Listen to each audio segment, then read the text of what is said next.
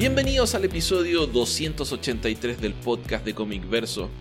Soy Esteban Pedreros y me acompaña como siempre el metalero Alberto Calvo.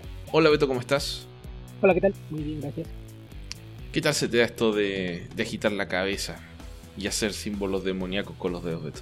Desde que traigo silicón en los ojos no es buena idea. O sea, sí, se agita mucho y me mola la vista. Entonces, el headbanging es, es algo a lo que tuve que renunciar mayormente. Ok, Beto, di muchas gracias cuando dijiste en los ojos. No quería escuchar otra forma de que terminar esa frase. Sí, no.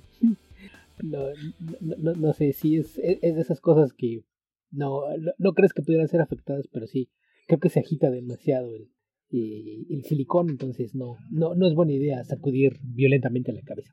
Ok. A mí se me agita el cerebro, me basta con eso para no querer hacerlo, Beto. Eh, Incluso- Además ya no tengo la, la cabellera para hacerlo. Que, que de hecho, casi Cuando tuve pelo, hace mucho tiempo, cu- cuando traje el pelo largo por un par de años antes de decirle adiós a mi pelo, eh, lo intenté. Dije, ah, sí, ahora tengo el pelo para hacer esto. Y no, me mareé igual que cuando no tenía el pelo largo. Así que dije, no, no, no, mis genes no están preparados para esto. Para no variarte, es, es una técnica. Tiene que ser el movimiento vertical, es arriba abajo. Si lo haces de lado, siempre provoca mareo. Entonces, conservar, conservar el eje vertical en el movimiento de la cabeza es algo que ayuda. Que Beto, creo que, no sé, tal vez ah, se oprima alguna glándula o algo por el estilo, pero lo estoy tratando de hacer ahora. No sé si se nota en el micrófono y no, no, igualmente me marea. Ok. En fin, Beto. hay gente a la que le pasa. No fui criado para esto, tampoco para leer en la micro. Sí, puede que vaya ligado uno con otro, es al- algo con el sentido del equilibrio. Sí. Bueno, tengo un poco de tinnitus, así que tal vez pueda hacer eso. Tal vez he, he dañado mis oídos de tantos años de usar hisopo en el oído. Y eso pese a que no escuchas metal. ¿Qué, qué- qué desperdicio de oídos dañados? en- Sí. Sí, Beto. De hecho, últimamente solo escucho a los Beatles y Paul McCartney, así que estoy bastante lejos del metal. ¿Qué te parece si empezamos eh, este episodio con una largamente eh, postergado o, o un largamente postergado comentario de Spider-Man No Way Home? Me parece bien. ¿Qué, qué- qué tan largos son un par de meses, Esteban? No es tanto. No, no, en el gran esquema de las cosas todo es relativo, Beto. Sí, porque esto se estrenó a mediados de diciembre y estamos grabando el domingo 20 de febrero. ¿Hace cuánto que no grabamos el domingo? No lo sé, hace bastantes meses, Beto. Creo que... eh, bueno, las últimas veces ni lo intentamos porque estábamos en las finales de la NFL y dije, no, no, voy a hacer que sacrifique tanto por grabar un podcast. Claro que a mí eh, los domingos a veces son un poco atareados porque esto de vivir en tu propio departamento hace que tengas que hacer muchas cosas. Nada muy importante en, el gran esquema de las cosas salvo que quieras llegar con ropa limpia a trabajar y cosas por el estilo. Es- Esa generalmente suele ser una preocupación importante para quien Sí. tiene que salir a trabajar al menos. Si no, cualquier pijama o bermuda sirve. Es verdad, Beto. Puedes tener, eh, puedes comprar en la, en la ropa india un, eh, una selección de, de pantalones elasticados, grises y plomo, y mantenerte con eso.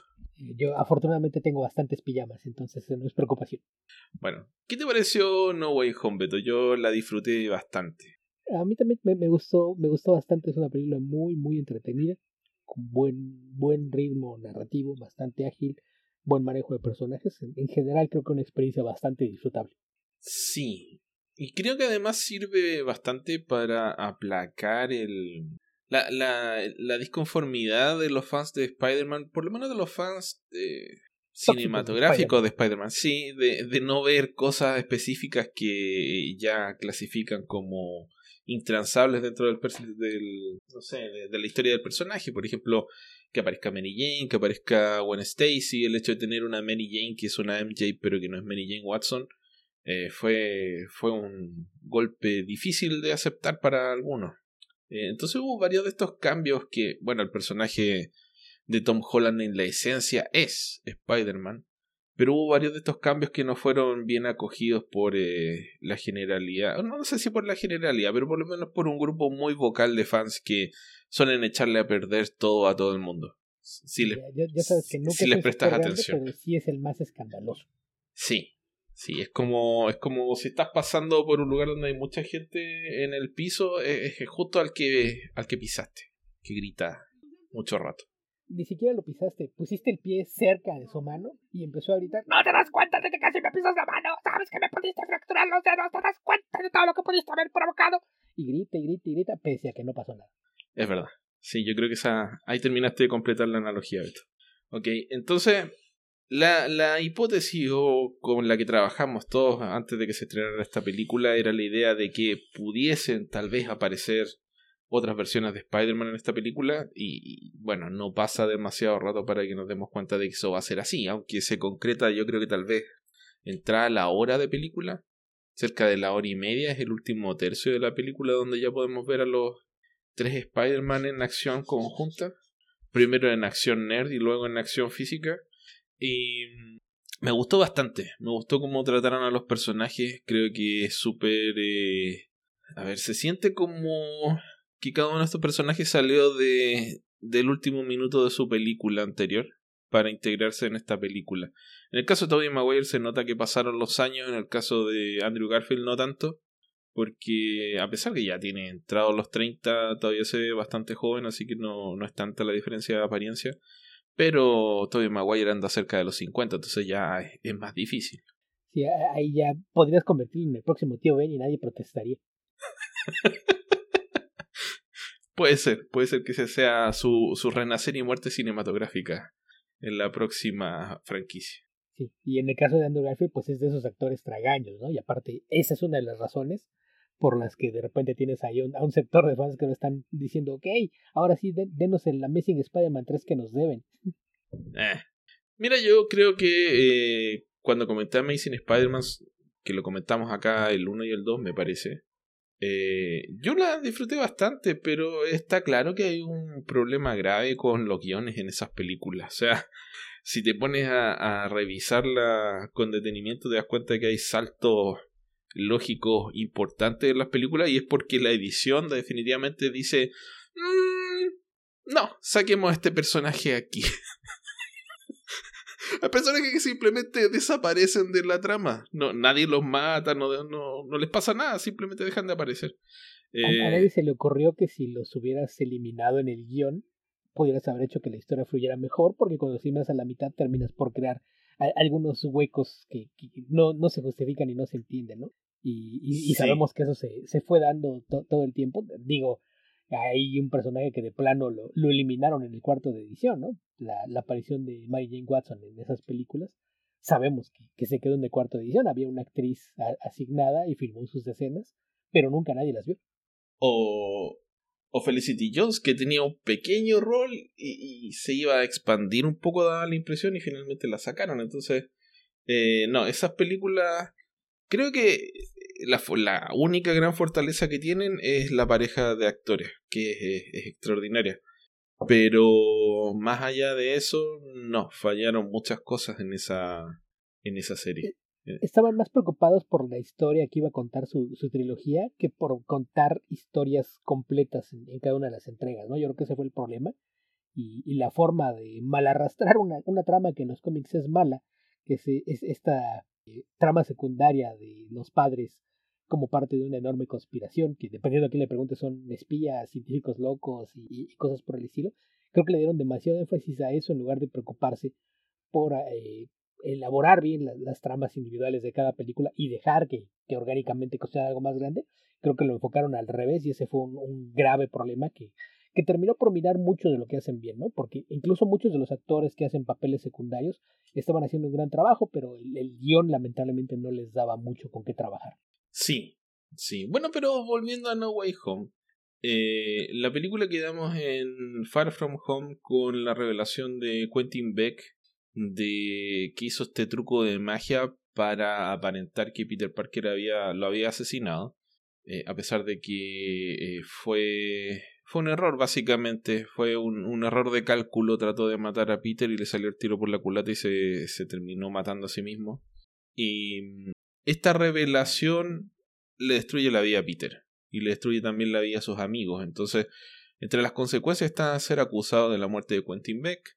Algo que eh, Matt Murdock logra sacar dentro de las acusaciones. Logra eh, quitarle la, acusación de asesinato de encima pero aún así se revela la identidad verdadera de Spider-Man y toda su familia y, su eh, novia y su mejor amigo ven sus vidas afectadas por ello. Son estudiantes brillantes, como los habíamos visto en las películas anteriores, y, son rechazadas sus aplicaciones para ingresar a la universidad y esto desata el, deseo de Peter de buscar alguna forma de que esto que pasó no haya pasado y va y le pide la ayuda a Stephen Strange que em, será el hechicero supremo Beto pero su ibris es muy grande y mm, no sabe cuándo decir que no le emociona más la idea de hacer algo imposible que eh, medir las consecuencias de sus actos. Y bueno, le ofrece finalmente ayuda a Peter con la creación de un hechizo que va a hacer que toda la gente olvide que Peter Parker es Spider-Man. Pero en, una vez que lo está eh, ejecutando, Peter empieza a hacer ajustes al hechizo, pedir que ciertas personas sí recuerden que él es Peter Parker. Y esta manipulación del hechizo termina eh, sacándolo de control Steven eh, acaba con el hechizo, sin embargo genera eh, repercusiones en la vida real. Específicamente, y haciendo corta la trama, aparecen en la realidad de Peter Parker los personajes de las películas anteriores. Partimos con Otto Octavius, que eh, recibe el tratamiento de, de, rejuvenecimiento digital de, que han recibido varios actores de las películas Marvel. Así que vemos a... Uy, Beto, ¿cómo se llama? El actor. Alfred Molina. Molina. Alfred Molina aparecer eh, en el puente. Nadie sabe por qué. Suponemos aquí que los villanos los atrae la presencia de Peter. Y mientras Peter está tratando de eh, hablar con una persona del MIT, el Instituto Tecnológico de Massachusetts, eh, para ayudar a que las, solicitudes de ingreso de sus amigos sean aceptadas, aparece otro Octavius y ataca a todo el mundo. Y bueno, Peter tiene que enfrentarse a él y en el proceso es semi destruido, o más bien completamente destruido el traje eh, de nanorobot que le entregó eh, Tony Stark en la película de los Avengers. Eh, y bueno, a partir de esto nos damos cuenta de que la consecuencia del hechizo es que las personas que sabían la identidad de Peter Parker en otras realidades, específicamente son Sandman, que es el que menos aparece. Me parece que Thomas Haden Church no. Simplemente no actuó en esta película, fue de puro CGI. Eh, Jamie Foxx como Electro. Eh, el brillantísimo retorno de. del Duende Verde de. Uy, ¿cómo se llama? William Dafoe. Willem Dafoe. ¿Y quién me falta, Beto? Ah, el lagarto Lizard, que también eh, Reese Evans o Evans, no sé cómo se pronuncia, tampoco casi no aparece. No estoy seguro que la última escena haya sido filmada para la película o la hayan salvado de alguna filmación anterior, pero eh, estos dos personajes, Sandman y, Lizard, son eh, casi completamente CGI. Así que da la impresión de que tal vez pueden haber grabado algunas, algunas líneas de, de diálogo. Puede ser. Quizás tenían algún compromiso, quizás no quisieron volver a la franquicia eh, en persona, no tengo idea. El punto es que no aparecen prácticamente en la película en su forma humana. Y bueno, lo que se entera Peter cuando aparecen estos personajes no es solo de que saben su identidad, sino que todos ellos murieron peleando contra Spider-Man y que al devolverlos a sus mundos, que es lo que le dice Stephen Strange que tiene que hacer, eh, los está mandando a morir. Y bueno, siendo Spider-Man Spider-Man, que no acepta ese tipo de soluciones, decide buscar la forma de, de curarlos y tratar de de curarlos en el sentido de que en la mayor parte de los casos son experimentos que salieron mal o errores, qué sé yo, que, que generaron eh, problemas psicológicos para estos personajes.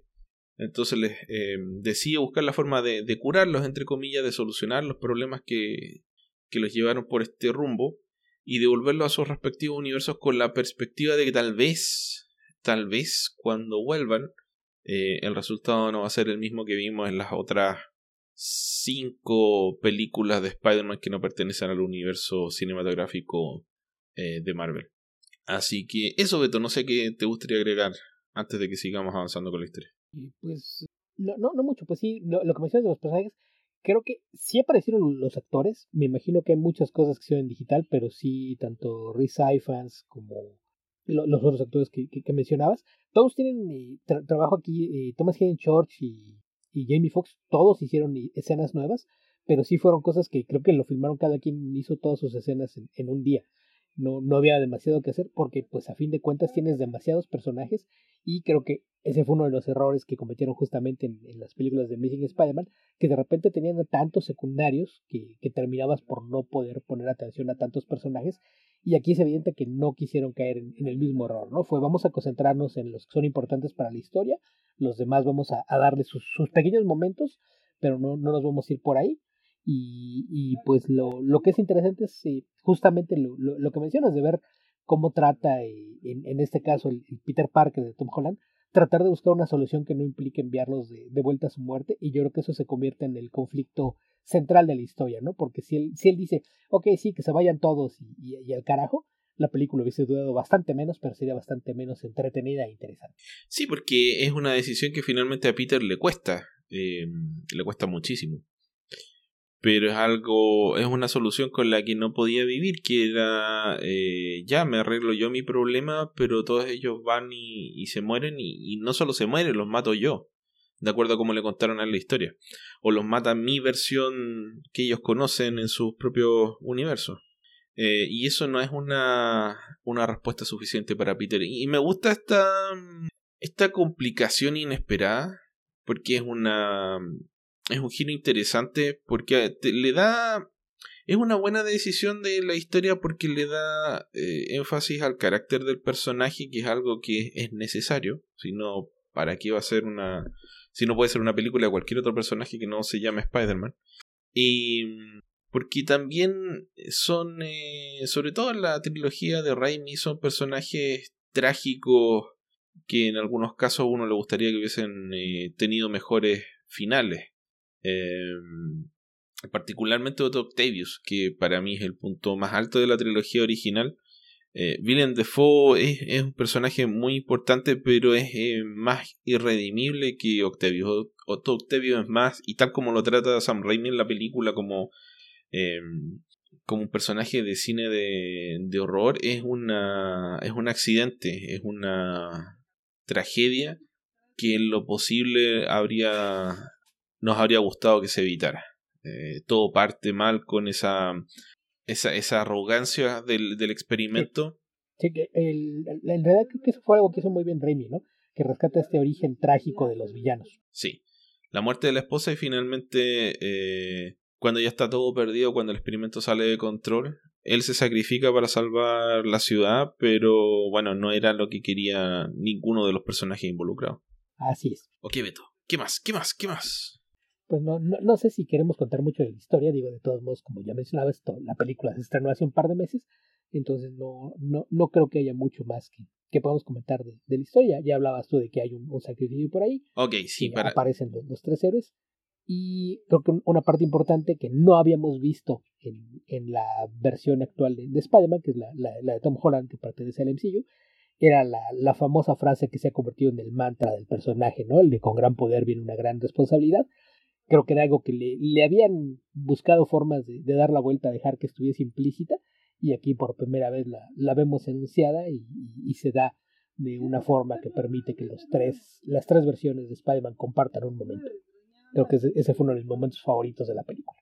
Sí, a mí me gustó también como eh, eh, enfocaron la relación de los tres personajes como que fueran hermanos mayores de Peter, básicamente, aunque es el mismo personaje, pero eh, son distintos. También eh, me hizo gracia eh, que le dijeran, ah, no, ¿y tú cómo hiciste tú? Ah, yo lo inventé. ¿Y tú cómo le hiciste? Ah, sí, también lo inventé yo, pero en mi casa, oh, qué, qué inteligente. ¿Y tú cómo hiciste? Ah, no, a mí me sale de los brazos. ¿Qué? ¿Cómo que te sale de los brazos? ¡Qué asqueroso! ¿Y no te sale de otra parte del cuerpo? Eh, no, no, de los brazos solamente. Esa, esa parte me hizo mucha gracia. Eh, la, pregunta de solo de los brazos es curiosidad científica porque eh, Peter Parker es un nerd en cualquier realidad y todo el mundo sabe que las arañas no echan telaraña por las patas. No, no, no. La, la manejan con las patas, pero sale de otra parte. Sí. Eh, entonces era, era curiosidad científica la pregunta.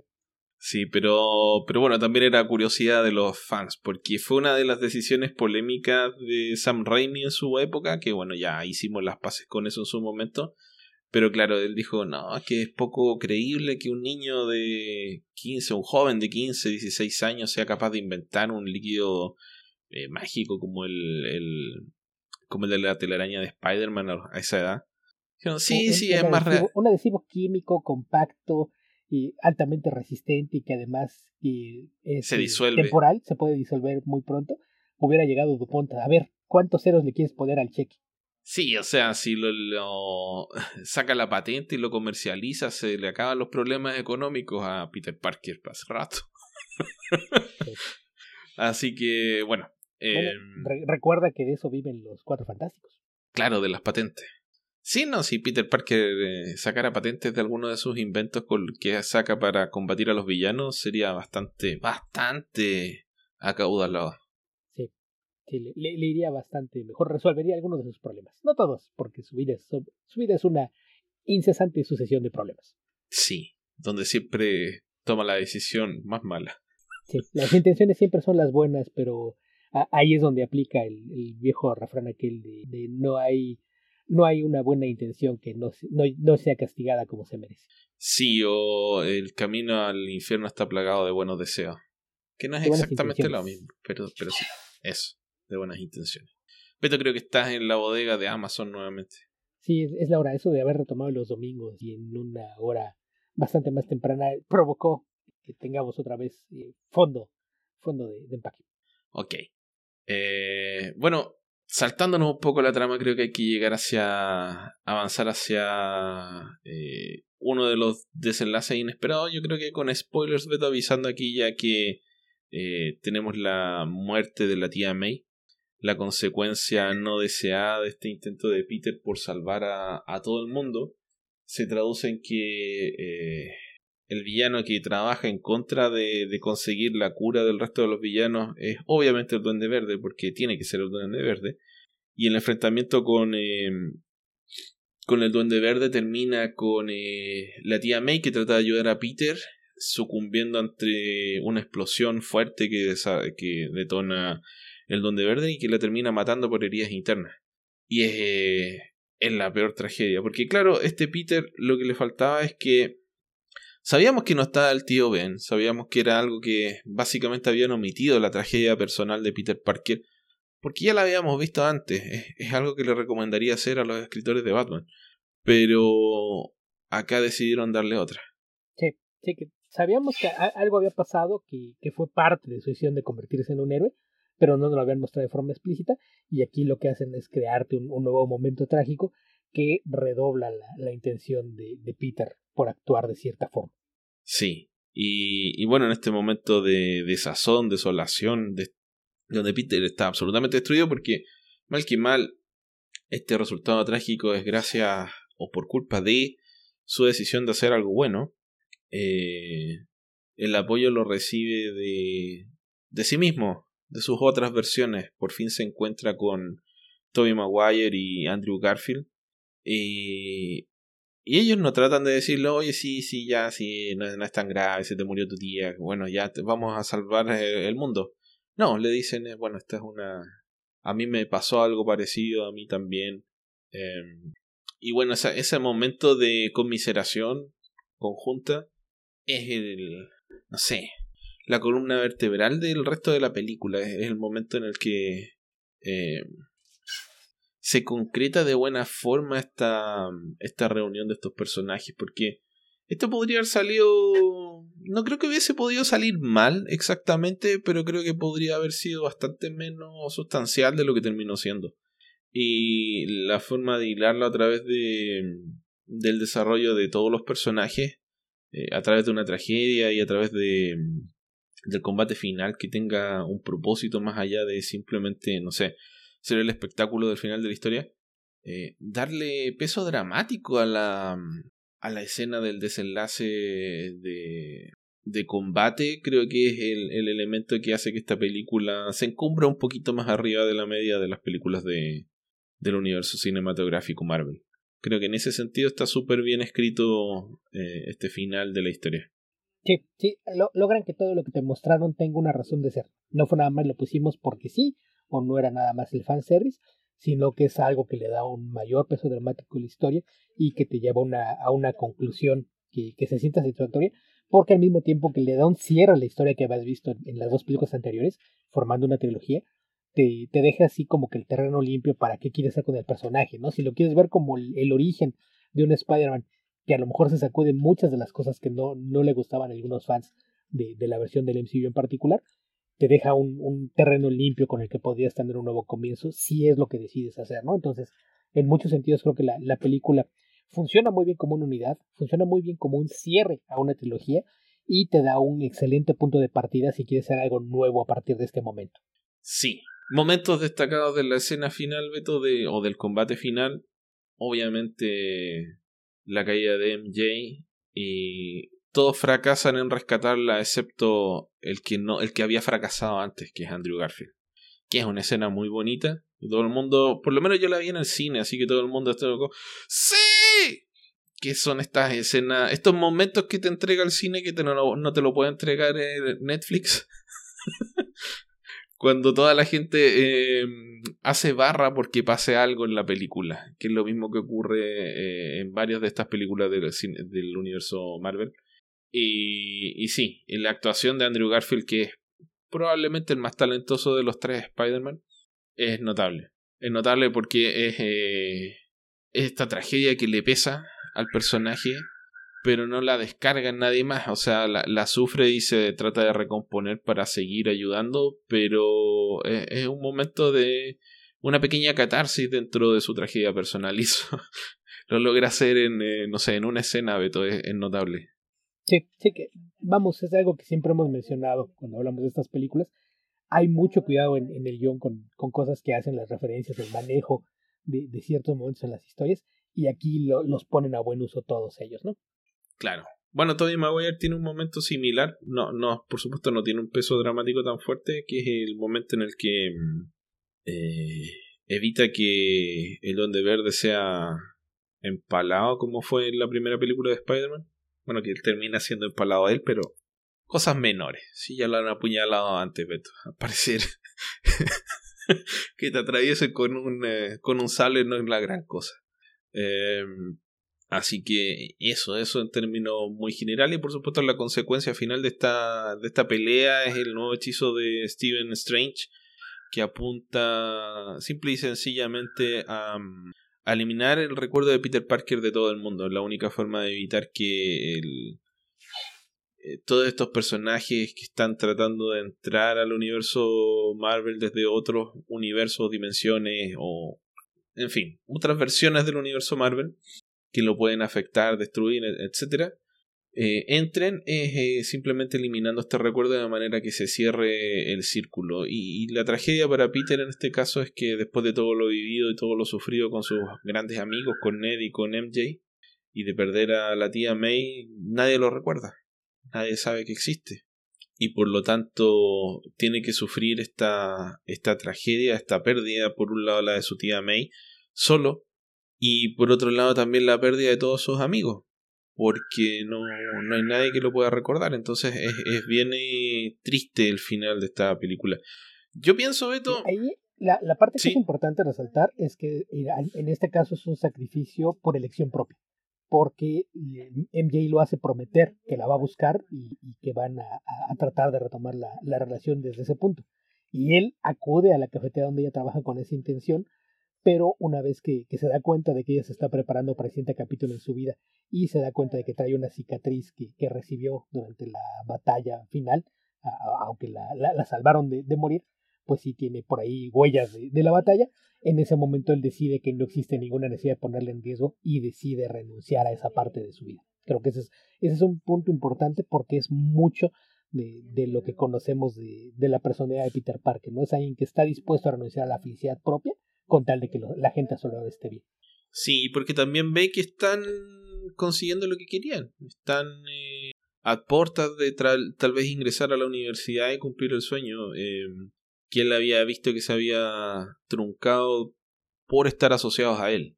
Eh, pero sí, lo que dice es, lo más importante. ese, nuevamente esa voluntad o ese deseo de, del autosacrificio, tal vez mal entendido, porque bueno, las relaciones o ese tipo de decisiones uno las, no las debiera tomar solo.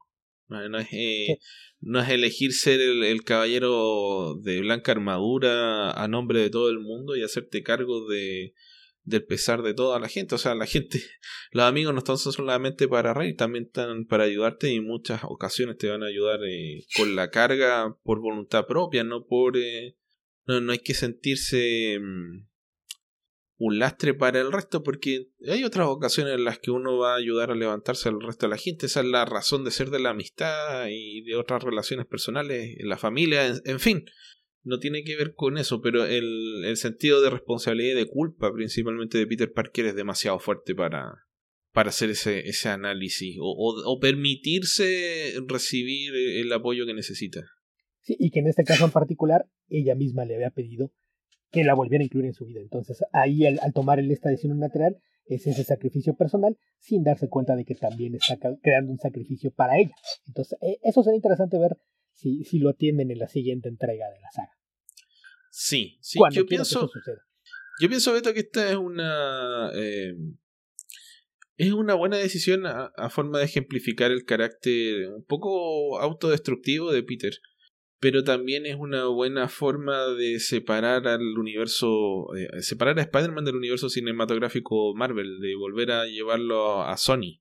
Eh, separarlo de quien eh, si nadie lo recuerda en el universo Marvel no nos podemos hacer los locos con eh, que aparezca no sé Doctor Strange, Iron Man, Captain America, en fin el resto de los personajes Marvel en la próxima película donde van a tratar de centrarse en Venom, Spider-Man y el resto de los personajes del universo de Spider-Man específicamente. Que también habrá que ver cuáles son los planes de Sony hacia el futuro, porque en, los avances de Morbius se ve una imagen de, Spider-Man, pero por el traje es el Spider-Man de Tobey Maguire. Y te, te siembran por ahí la, la duda de, de, si el Spider-Man que, que Venom podría encontrar es Andrew Garfield. Entonces, creo que es la, la, clase de película que al jugar con tantos elementos, este de los multiversos y, y demás, lo que hace es sembrar semillas con las que tú puedes hacer lo que quieras. Entonces, habrá que ver cuáles son los planes en el MCU lo que toca a Spider-Man, si va a seguir esta sociedad entre Marvel Studios y, Sony o, va, a cesar, y cuáles son los planes de Sony con todos estos personajes derivados con los que han estado trabajando, y, si en algún momento van a conocer a un Spider-Man y exactamente a qué versión de Spider-Man va a ser. Que también aquí está el tema de que el contrato de, Tom Holland era por tres películas con una opción a agregar cosas ahí. Entonces él, él incluso en este momento está en una situación de poder renegociar eh, de, una forma muy lucrativa cuál va a ser su, su eh, forma de, de, abordar el personaje de Spider-Man a futuro. Sí.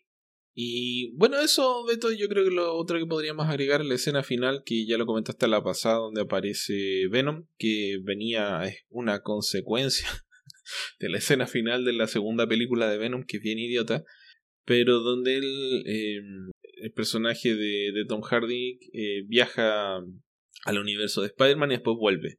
No alcanza a interactuar con el resto de los personajes porque en ese momento está, no sé si en Hawái o en uno de los cabos de, de, allá de Florida. El tema es que está en un lugar remoto, entonces solamente ve las cosas por televisión.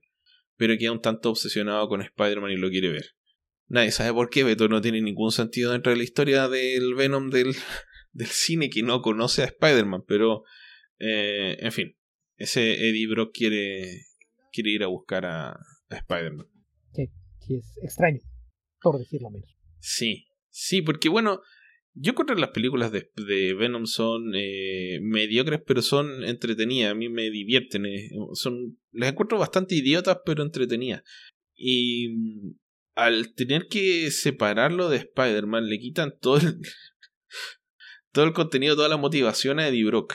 Em, entonces lo, lo perfilan más como héroe dentro de las películas de Venom. Y acá derechamente dicen, ah, no, quiero ver a Spider-Man, quiero pelear con Spider-Man o algo así. Y no, no tiene sentido dentro de... Si no has leído los cómics y solamente viste las películas, no tiene ningún sentido. Pero bueno, ya veremos qué hacen una vez que, que lo escriban. Que tengo miedo, Torero, porque una vez que esto caiga nuevamente en manos de Sony, eh, puede salir cualquier cosa. Sí, sí, su historial con el manejo de, de las cosas en años recientes no, no era bueno. Todo vemos como algo bueno que hubiesen llegado Kevin Feige y compañía a, enseñarles cómo hacían las cosas. Entonces habrá que ver qué tanto aprendieron y, y qué es lo que deciden hacer de aquí en adelante. Así es, Beto. Creo que con este. Con esto estamos terminando este extenso comentario de No One Home, Beto. No sé si te gustaría agregar alguna otra cosa. No, creo que no, no hay mucho más que agregar en relación al tema. Una buena película, un, un buen cierre de una trilogía y que abre puertas e interrogantes respecto a qué va a pasar con el personaje en los próximos años. Sí, sí, yo quedé muy satisfecho y como digo, si pudieron verla en el cine, creo que fue una grata experiencia más de, de ver películas en el cine. Lo pude hacer en un momento en que venía recién vacunado. No me contagié del COVID, aunque me contagié después, como ya les comenté en el episodio anterior, así que eh, son gajes del oficio. De todas maneras, hay que cuidarse. El director con esto demuestra que tiene la capacidad de trabajar con muchos personajes, lo cual es bueno tomando en cuenta que su próximo proyecto para Marvel Studios será Fantastic Four. Sí, sí. Bueno, de todas formas, la gracia de trabajar con los Fantastic Four, que a pesar de que son cuatro personajes, son cuatro personajes que están ligados, o sea, desarrollan la historia eh, de manera relativamente común. No son cuatro personajes que tienes que desarrollar cuatro historias independientes y entrelazarlos.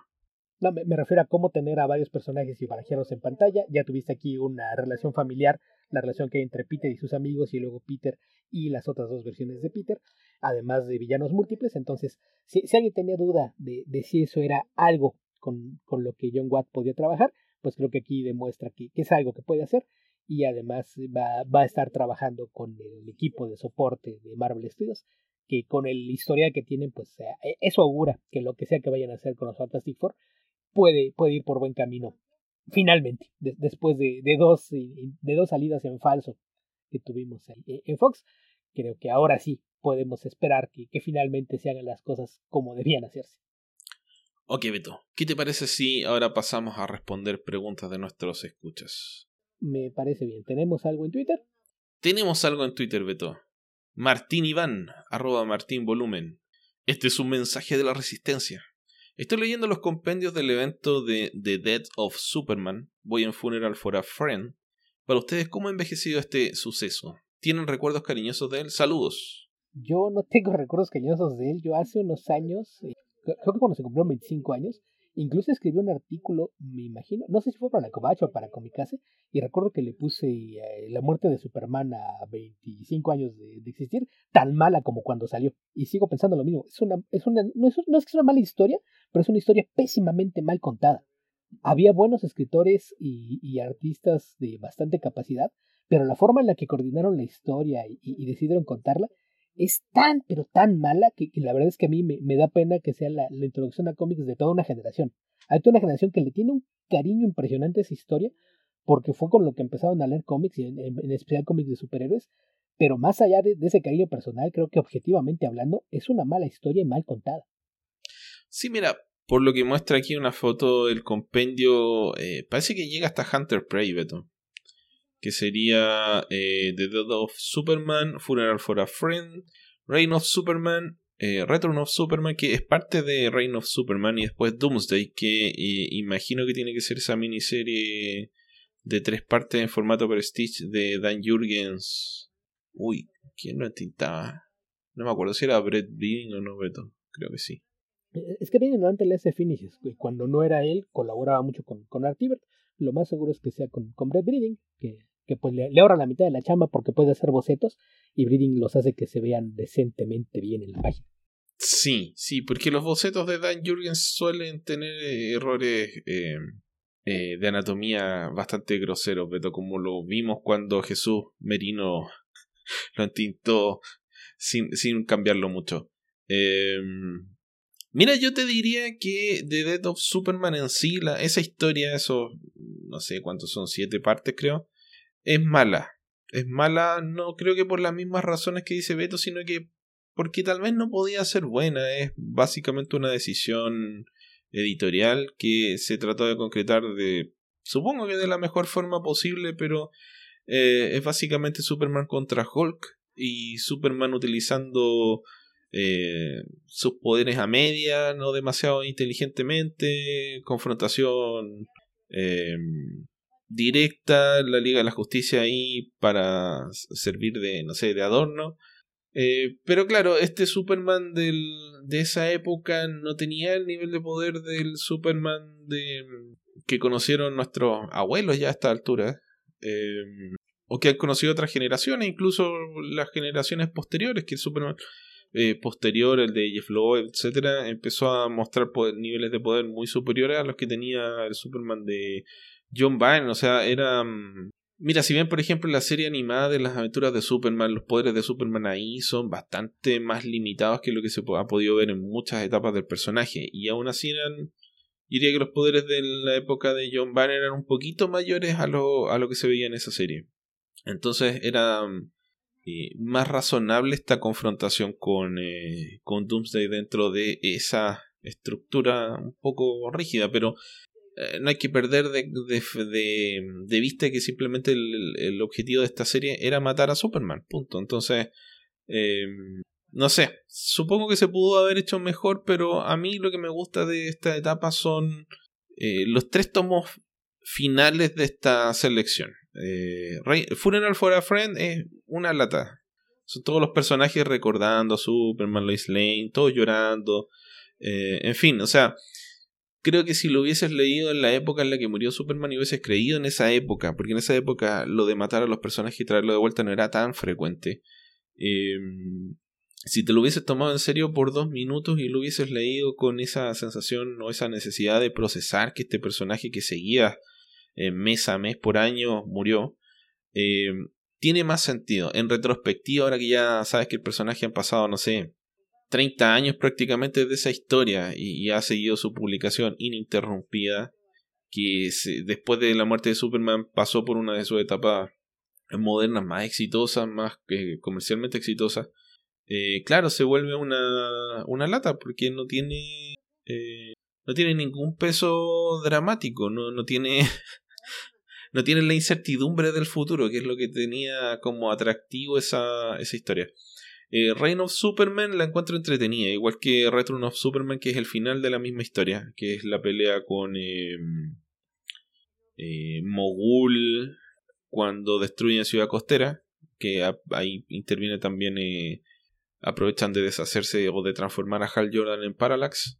Así que esa parte de la historia yo la encuentro entretenida. Encuentro entretenido la aparición de los cuatro personajes. Creo que esa forma de, presentarlos, donde al menos dos de esos cuatro personajes eran muy interesantes y, dieron para una serie bastante buena, sobre todo la de Superboy. Eh, creo que es una buena etapa de, la serie. Y Hunter Prey, si es que es Hunter Prey, porque no tengo esos tomos, eh, a mí me parece que es lo mejor que se hizo de, Superman Doomsday. Ahora, fue tan bueno y tan exitoso que después Jurgens hizo como tres miniseries más, o dos miniseries más, y las otras dos son bastante malas. Pero creo que el origen de Doomsday como concepto me gustó bastante. Que, eh, bueno, si nadie sabe de qué estoy hablando, es eh, un experimento llevado a cabo por los kryptonianos para básicamente hacer evolucionar a marcha forzada a un ser y transformarse en una criatura destructiva, lo más destructiva posible. Es un kryptoniano que es enviado a un mundo a, morir, recogen su ADN, lo clonan, lo vuelven a mandar y así sucesivamente. Como que eligen el, el mundo más hostil del universo, lo tiran ahí eh, por infinitos ciclos hasta que eventualmente se transforma en Doomsday, que es tan letal que es capaz de matar todo lo que hay en ese planeta. Y ese es el origen de Doomsday. Y, bueno, y por eso aparece envuelto, qué sé yo, circulando como en un asteroide perdido en el espacio, bla, bla, bla. Viene de esa parte. Entonces, esa historia a mí me gustó bastante en su momento, pero son cómics que no he leído en un par de décadas, así que no, no te lo tomes muy a pecho como recomendación. Yo, los volví a leer cuando, cuando escribí este texto que te digo y sí, son, son malitos la parte intermedia de, la saga, lo, que es el funeral, el problema, el funeral en sí y, todo el duelo es malo, pero el abordar el tema del mundo sin Superman y las consecuencias, la introducción de los otros cuatro Supermans, creo que es la, parte que mejor se sostiene, que a fin de cuentas era de, donde nació la idea de matarlo, que a lo mejor muchos, muchos de los fans de la, de la historia no saben que la idea no era tanto matar a Superman, sino matar tiempo. A lo mejor no, hay mucha gente que no sabe de dónde salió la historia, la razón de matar a Superman viene de que estaban tratando de, de ligar un poquito la, la, historia en los cómics al éxito que estaba teniendo en ese momento la serie de televisión de las aventuras de Luis Clark y estaba el, tema de que lo iban a casar y ya habían hecho planes para ligarlos y, casarlo al mismo tiempo en los cómics que en la serie de televisión y de repente se dieron algunos cambios en la serie de televisión que llevaron a que la, la boda se empujase hacia la siguiente temporada y, y le avisaron a los dos cómics, no, no saben qué, no lo pueden casar todavía, esto se, se retrasa, lo vamos a casar hasta el año que entra.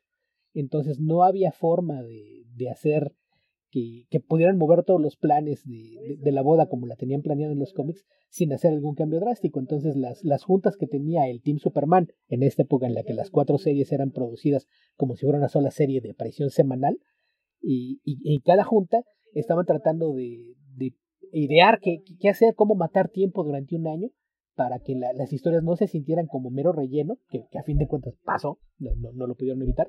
¿Cómo, ¿Cómo hacer para tener un año de historias que les diera para, para hacer el, tiempo necesario para que la serie de televisión eh, pusiera en orden lo, lo, que estaba haciendo y llegar al, al, punto de la boda. Y no, no recuerdo quién de, de los creativos en, en, las reuniones, creo que era Jerry Odway, cada, cada vez que decían, entonces, ¿qué vamos a hacer? Creo que Jerry Odway siempre decía, ¿por qué no lo matamos? ¿Y por qué no lo matamos? ¿Y por qué no lo matamos? Y un día Mike Carney le dijo, ¿sabes qué? Tienes razón, vamos a matarlo. Y, y, fue y presentó la idea de, de, que quería hacer una historia en la que mataran a Superman para mostrarle al mundo lo, lo que sería no contar con este icono de, de la justicia dentro y fuera de, de, los cómics. Entonces de ahí nació la, la, idea, en realidad no era vamos a matar a Superman, es vamos a matar tiempo mientras lo podemos cazar, de ahí nació originalmente, pero, pero sí creo que el, el, hecho de haber trabajado sobre la marcha en lugar de haber tenido una planeación más, más orgánica, creo que llevó a que hay cosas que no, no funcionan tan bien como deberían, pero la parte intermedia, e, esta idea de, de, lidiar con las consecuencias de tener un mundo en el que no existe un Superman y cómo se trata de llenar ese vacío, yo creo que es la parte que mejor se sostiene. Porque el cómo lo matas y, y, y la escena del funeral son, son muy, muy malas.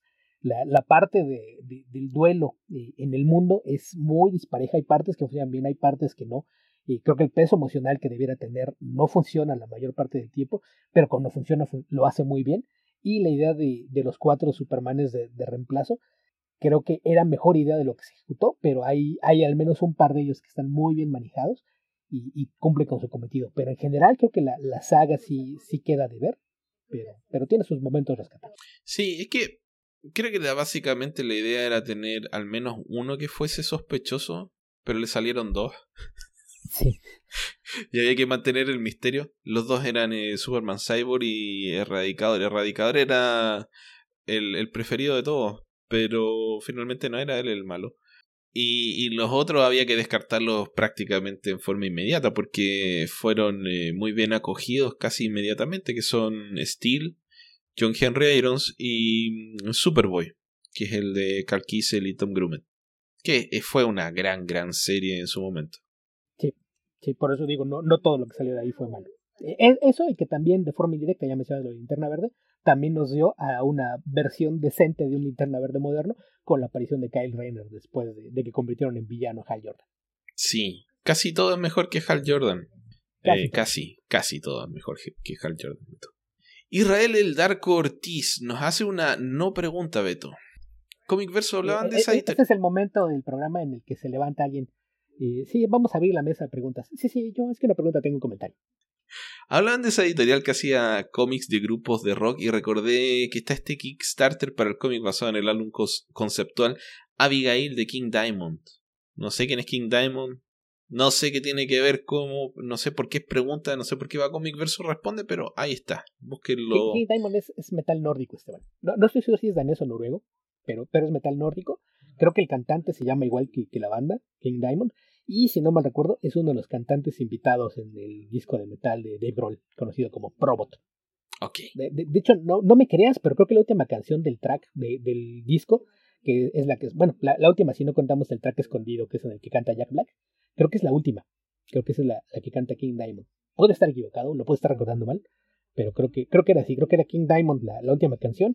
Y si dejas correr el track, después de algo así como cuatro minutos de silencio, empieza el, el track escondido cuando podías tener un track escondido, cosa que no funciona ya en, en medios digitales. ¿sabes? No, ya, ya no tiene sentido. sí. sí, ya no. Eh, deja, deja el silencio y dice, dice ah, voy a saltar al siguiente, algo pasó, voy a recargar.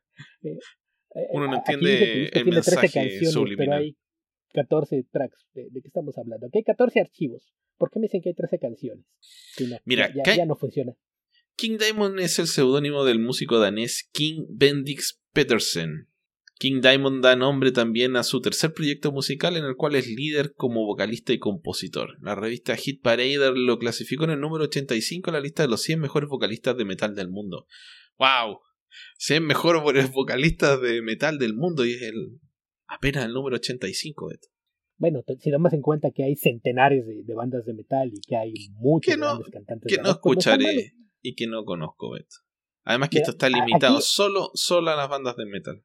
Ok, aquí olvídate de, de que en dónde lo pusieron en, esta lista. Solamente recordemos que e, es uno de los que Dave puso en su lista de, ok, los 10 cantantes de, de, metal con los que más me gustaría trabajar, él sí lo incluyó. eso es mérito suficiente. Ok, está bien, me cae bien Dave Grohl, Beto. Hasta intentaría escuchar su disco de metal, pero lo más probable es que no lo haga. Lo, toca él solo, ¿sabías? Él toca todos los instrumentos. Sí, ya lo ha hecho antes Dave Grohl, tiene ese, talento. me, refiero a, que no es un grupo como tal. Probot es, Dave Grohl eh, disfrazándose de banda de rock e invitando cantantes. Inspirado por, inspirado por Paul McCartney, sin, lugar a dudas. Eh, no creo. bueno, no sé si fue el primero que lo hizo, pero fue uno de los más notorios que lo hizo, porque también el eh, Lenny Kravitz, por ejemplo, es otro que toca todos sus instrumentos en sus discos. Pues, el primer disco de los Fighters es así. él lo grabó todo. Sí. Incluida la voz. Así es. Ok, Beto. ¿Qué más tenemos por ahí? ¿Qué hay en Discord? Eh, pues es, momento de pasar a Discord, que curiosamente esta semana estuvo calladito, pero está bien, así no, no se nos acumulan las preguntas, que es algo que a, veces te termina por, por jugarnos en contra, el, tener tantas preguntas. Partimos con JJ 2049. ¿Qué cómics con temática neo-noir recomiendan? ¿Qué sería neo-noir, Beto? Pues e, e, es, como se le conocía. E, es que allí el, el término de neo es algo que a mí siempre me ha molestado que lo usen porque es como decirte, es como, como era esto antes, pero vamos a hacer una versión nueva. Y cuando te das cuenta de que el neo-noir nació en los años 60 eh, y se popularizó en los 70, pues es algo que tiene más de 50 años. ¿Qué tiene de nuevo? Entonces era nada más así como el, noir clásico es el, las historias de, de crimen e historias oscuras creadas en los años 40 y 50 pues eh, obviamente cuando se, trató de revivir al género a mediados de los 60 y tuvo una explosión después en los 70, se les puso la, etiqueta de neo-noir y, el problema es que cada vez que alguien revive el género, como pasó en algún momento en los años 80, se volvió a usar neo-noir, volvió a pasar en los 90, donde sobre todo cuando apareció Seven, entonces ¡ay! Es, que esto es neo-noir y, se volvió a, ponerle la, etiqueta cualquier cosa que, que, se haga con intenciones de, de, que tenga un airecito de noir, se le dice neo-noir para no, no confundirlo con, con la versión original. De, que no piensen que va a salir Humphrey Bogart. Sí, sí, para que no vayas a pensar que es, es Humphrey Bogart, que vas a tener historias de, Mickey Spillane. Si, si no es Humphrey Bogart y, y, Mickey Spillane, eh, es neo, porque es nuevo. Entonces, no, no, no, importa que tengamos cosas nuevas desde hace 60 años, porque pues, siguen siendo nuevas, pero, pero pues es eso. Son historias oscuras. En donde, si después del tesoro de tierra de Sierra Madre es neo. Eh, no, no, no sé si haya un punto específico en, donde lo digan, pero, pero mira, desde que Elliot Gould era joven, así, suficientemente joven como para ser el, el detective protagonista de tu serie, Elliot Gould, cuando era joven, o sea, los 70. Desde era neo-noir, entonces. Eh, sí, Elliot, hay, hay, un par de películas. en los 70, pero sí. Sí, pero cuando se convirtió en estrella Elliot Gould en, los años 70 fue con películas neo-noir. Entonces, e, eso te dice qué tan nuevo es. Pero, pero mira, cuando ah, cualquier cosa que se haya hecho eh, desde que nacimos, cualquiera de las personas que participamos o escuchamos este podcast, ya es neo-noir. El, el, noir original nunca nos tocó de primera mano. Ok, mira, lo único que se me ocurre en estos momentos es eh, lo que comenté hace poco, Cosmic Detective. Creo que eso entra derechamente en neo-noir. Eh, eh, eh, me preocupa que digas que eso es lo único que se te ocurre, Esteban. Porque en este la, forma más fácil este de, decirlo es cualquier cosa que escriba es Brubaker y no, y no sean superhéroes, es de honor. Así de, de, fácil. Cualquier cómic de no sé, no sé, con Phillips no, es no, porque, no, porque hay varios de los cómics de, de Baker que están ambientados en la época noir noir. No, los no están ambientados en esa época, pero son neo-noir no pertenecen a la corriente. Es como si me dices, estoy pintando un cuadro que está, está inspirado en la obra de Picasso, no, pues no, no, lo convierte en un cuadro cubista no, No, porque si por ejemplo hace eh, de Black Dahlia, Black Dahlia es noir, no es neo-noir Beto. Claro Aunque lo hayan hecho en los 2000, no. Claro que sí, Esteban. No. O, sea, el, el, el, el, tema no es en qué época lo ambientas. Porque si, si esas vamos, entonces yo, yo hago cine medieval, ¿no? Voy a hacer películas de cruzados. Y eso Bueno, no Beto, na- na- medieval. Nadie hizo cine medieval, Beto. No, No, no existe. existe cine medieval. Pe- Pero es a lo que me refiero. El, el hecho de que esté ambientado en esa historia, eh, no, no me digas que, no, pues es que mi, mi película tiene pura música clásica. ¿Por qué? Pues porque está ambientada en el siglo XVII, entonces la música No, porque- entonces era clásica. Es que entonces, por ejemplo, eh, Unforgiven no sería un western. O, en fin, no, no, no tiene sentido. ¿Por qué no? porque es un western. Aunque Pero esté el- hecho en los el- 90. El tema del noir Aunque no lo tiene que ver protagonice- con la temática. No, no es la época, es la temática, Esteban, es la forma de abordar el tema. O sea, incluso dentro de eso, yo creo que varias de las obras de Ed Brubaker son noir. Por ejemplo, si Fatal es noir, no es neo-noir. Aunque se haya hecho en el 2010, 2015. Si, si no lo hiciste entre 1941 y 1957, no puede ser noir. Porque ahí sí hay una definición de lo que es el noir y lo que representa. Cualquier cosa que hayas hecho después de lo que se considera como la última obra noir, ya sea en cine o en literatura, que fue en 1957, si es después de eso, no puede ser noir. Es neo-noir por definición. A, ese, ese era mi punto con, con lo de los tiempos. El noir original tiene un periodo eh, de tiempo establecido de cuándo se hizo, tanto en cine como en literatura. Y el, el empiezo no, no estoy muy seguro, pero el final es en el 57. De eso sí, sí estoy bien seguro. Después del 57, cualquier cosa que hagas que tenga sensibilidad noir, se le considera neo-noir, porque ya no es parte del movimiento original. Es neo-noir, por puros tiempos.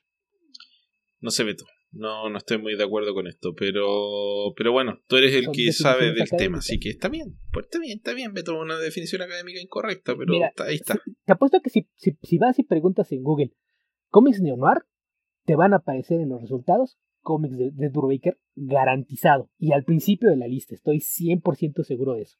Y probablemente te van a aparecer cosas de, de Gardenis y algunas de las cosas que ha hecho Matt Fraction y probablemente algunos de los cómics de Vértigo de, de Jason Aaron, por ejemplo, y cosas de, de Greg Rucka, de Dave Latham, todos los cómics de crimen que hayas leído de los 90 para acá, todos los cómics con los que empezó Brian Michael Bendis, cuando él mismo dibujaba sus historias, todo eso es neo-noir. Por, por purita definición, porque es un homenaje al, al noir original y está hecho fuera del periodo en el que se creó el noir. Y todas la- las adaptaciones de Darwin Cook de las historias de Richard Parker son neo-noir. Porque incluso las novelas originales de Richard Stark son neo-noir. No, no, es, no es noir original, au- aunque tengan la, la ambientación en el pasado y demás, es neo-noir. Entonces, todo, todos los cómics de, de crimen de Drew Baker, eh, todas las adaptaciones eh, de Darwin Cook de, de Parker y los cómics de crimen de, de Greg Rucka, Dave Latham y Brian Bendis, todo eso es. Ok, mira, en eh, Wikipedia hay un listado de 28 cómics, que yo creo que es muy corto, pero sirve, de cómics neo-noir. Así que aquí tienes 100 Bullets. Eh, no, no lo voy a decir todo porque hay algunos que creo que yo por lo menos no recomendaría. Batman Year One. Criminal, que es el de Ed Brubaker. Eh, The Fade Out, que es de Brubaker también. Fatal, de Brubaker. Eh, Hawaiian Dick no lo he leído, Beto, pero he escuchado buenas cosas. Es bueno. Ok, está de Private Eye, que es de. mm, Este es ciencia ficción. Este está. Este podrías meterlo dentro de la categoría de futurista estilo Akira, tal vez, pero no, no en la misma temática. Eh, de Brian K. Vaughan con Marcos Martín. Revival está también en esta clasificación de Tim Seale y Mike Norton. Este no sé si lo meto en Neo Noir, Beto. Me, me Sí, genera algunas dudas. Vamos, es que el neo-noir te, te deja jugar con ciencia ficción, con horror. con- Sin con misterio. City. O sea, lo, lo más común es el crimen. Sin Sí, City sí, sí, sí, definitivamente sí. Eh, Sleeper también. Scene of the Crime, O sea, sí, otro más de, casi todo de Brubaker. Drew Baker, para sí. que no andes diciendo que no. O sea, yo no estoy de acuerdo con eh, Fatal y Fade Out, pero bueno, no, ¿qué voy a hacer si está en la lista? Eh, en fin, eso. Hay más acá, Hay lo tienes que buscar en Neo Noir Comics. Falta in- incógnito, por ejemplo, creo que también aplicaría. Pero ese tiene superhéroes, Beto. No importa. Criminal también. Sa- ¿Sabes incluso cuál es neo-noir? Aunque tenga superhéroes. Espérate, ¿Criminal? ¿Cuál tiene Criminal de Sleeper. superhéroes? Sleeper sí, pero no Criminal. No, no, perdón, Criminal no. No, Es es increíble que tiene superhéroes. Y, y Sleeper, que es el otro de Brubaker que tiene, también calificaría como neo-noir. Con todo y que tiene elementos de, de otros géneros, también en- entraría dentro de la categoría. Ahí ya, ya con esa lista, yo mencioné a Dave Lapham, pero no dije títulos, pero ahí sería, obviamente, Stray Bullets. Eh, ya, ya está, me dijiste tú que estaba por ahí de, de hacer el 100 Volts, que, que sí, creo que también. Mucho de lo Asailo también cae dentro de la categoría. Incluso Torso, con todo y, que es eh, basada en, crímenes reales, creo que la forma en que está ejecutado lo convierte también en, en noir de, de Michael Bendis con, con Mark Andreiko. Creo que esa también caería ahí. Y, pues eso. No, Pero Torso no, es, eh, no es biográfico. ¿Cómo, cómo? Torso no es biográfico, Beto. ¿Cómo se llama esto? No es una historia de la vida real. Igual que, por, ejemplo, de, Green. claro, pero de Green... ejecutas la historia. Es que son ficción generalmente las historias no, no, no, no, son. Eh... No, es que. ¿Qué ibas a decir? Entonces, entonces la Dalia Negra también la tienes que eliminar de cualquier lista de noir que me mencionaste hace rato, porque la Dalia Negra también es un crimen real. Y tú lo mencionaste hace rato. Bueno, entonces, está bien. es lo, que insisto, es la forma en la que cuentas la historia no la historia en sí, no es lo que haga la historia. Por eso puedes poner ciencia ficción, por eso puedes poner horror, por eso puedes poner superhéroes. Mira, entonces, si no es neo noir, pero igual es buena, The Green River Killer también lo debieras leer. Yo creo que también, también quería dentro de Leonardo. También por ahí el, el cómic este mm. raro, yo creo que hizo Howard Chaikin, así no es el Black Kiss, creo que también sería, y el otro que, que se me ocurre, el Fell, de Warner y Ben Smith. Ok, con discusión. Ah, ¿sabes cuál más? Eh, Road to Perdition, de Max Alan Collins, con Eduardo Barreto. Ok. Bueno, probablemente Mystery también.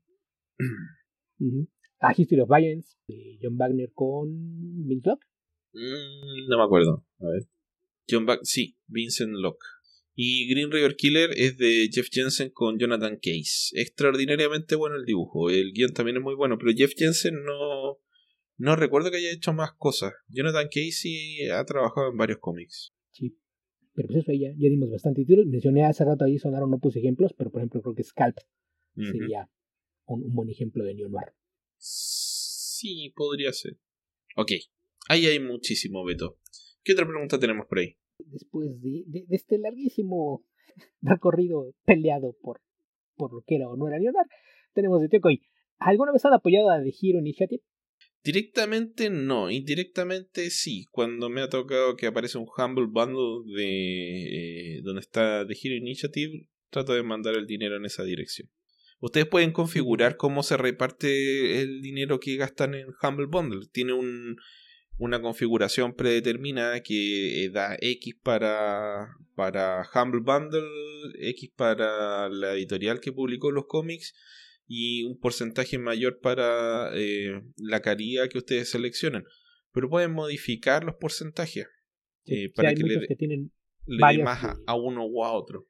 Algunos tienen una sola caridad, algunos tienen varias y tú escoges qué porcentaje se queda en, el Humble Bundle, qué porcentaje va a, la o las caridades que, están incluidas. Y aparte de eso, yo, aparte de ese, mismo método, hay algunas ediciones de, de cómics, reimpresiones, cosas autografiadas que ellos sacan a la venta y que eh, históricamente siempre han sido distribuidas por Diamond. Entonces en, Diamond muy a menudo venían reimpresiones y, material eh, por ahí que, que, era vendido directamente por, por Hero Initiative. Yo a lo largo de, los años, sobre todo en, en, los 90 y principios de, este siglo, varias veces compré tomos de, ahí, que eh, era algo que, que trataba de hacer siempre que, que, se podía, no, no con donaciones directas, que eso creo que sí lo llegué a hacer al, al Comic Book Legal Defense Fund, más, más que de Hero Initiative, pero, pero sí, de, de forma directa a través de, de compras, ya sea de cómics digitales o físicos en su momento. Ok.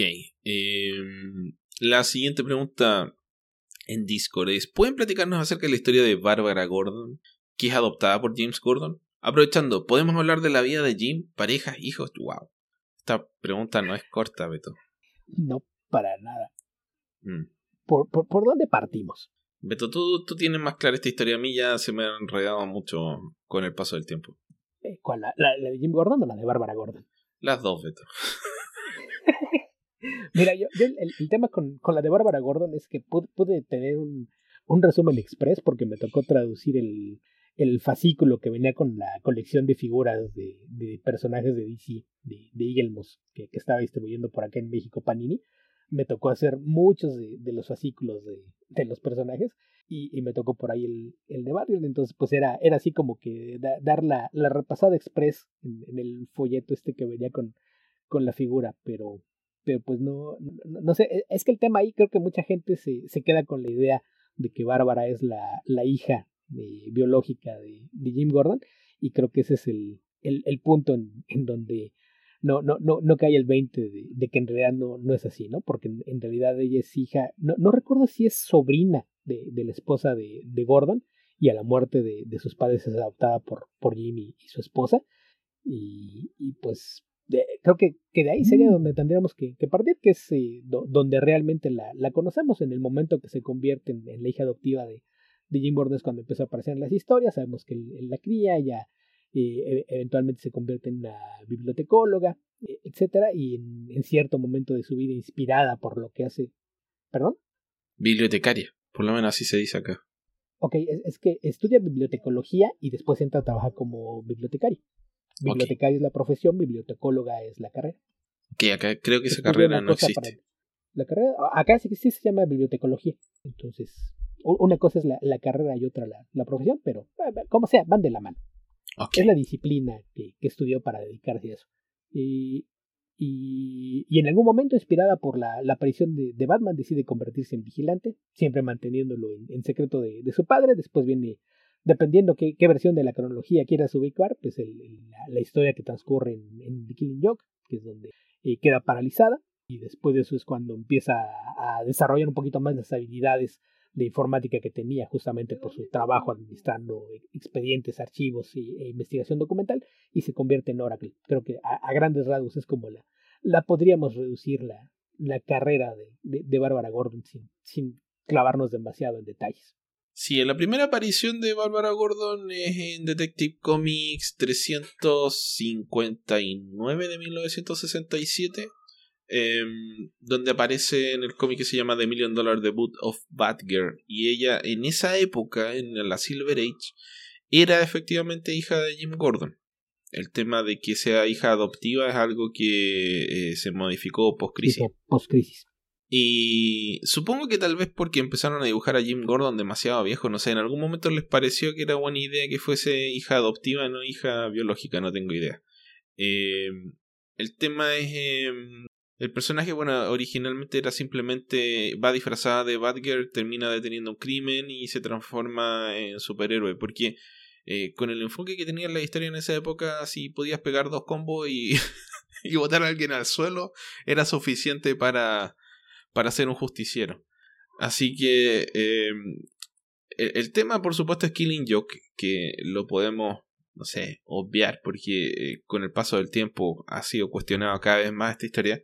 Em, la, transformación en Oracle fue iniciada en las páginas del Suicide Squad por el gran John Ostrander con su esposa Kim Yale en aquella época. Eh, que es el rol que yo creo que con el que la mayoría nos encantamos o reencantamos con el personaje, porque no sé, esa era la versión del personaje que a mí más me gustaba. Eh, a pesar de lo, del origen, eh, creo que ese rol es, es el prototipo de un rol que, que ahora está absolutamente normalizado en todas las series de, de acción y de detective. Siempre hay alguien en la... Por ejemplo, 24 donde está, eh, creo que se llamaba Chloe, ¿no? Que era la que le soplaba la oreja a Jack Bauer, qué es lo que tenía que hacer. Ese personaje está prácticamente en todas las películas de, de acción. El, personaje ya no, se, no necesita ser detective, le van diciendo dónde está, quién es, le dan la información, en fin.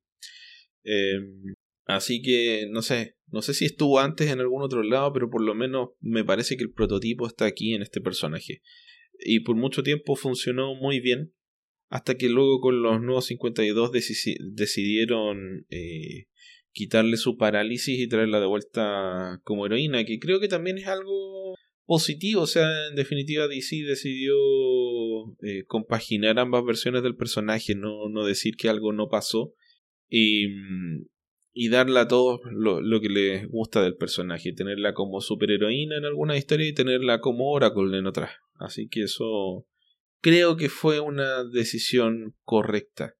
Sobre Jim Gordon. Trajo los, que trajo los nuevos problemas de continuidad que con todo lo, de crisis de sí, sí, vamos a hacer esto y hacemos borrón y cuenta nueva. Y, y, después retomamos algunas cosas y luego a ver cómo, cómo lo hacemos con las contradicciones. Porque creo que de las más importantes con, con Batgirl es que ve muchas historias de Batgirl con Supergirl. Y después de Crisis, como cambiaron los tiempos y, y ella se retiró muy pronto, se supone que para cuando Supergirl llega a la Tierra, ya no conoce a Batgirl, ya no había una Batgirl activa. Entonces fue cuando se tuvo que dar la creación de, de Power Girl ahí para hacer un, un enredadeo de, de, historias, porque entonces resulta que todo lo que tú recordabas de, de Batgirl con Supergirl era Batgirl con Power Girl. Era, era, eh, fue un. Es, es más enredado que eso todavía, complejo. Beto, porque Mucho Power más enredado, pero Power no, no queremos confundir no, a nadie. Creo que Power Girl la metiste al baile porque sí, porque Power Girl era la Supergirl de, de Tierra 2.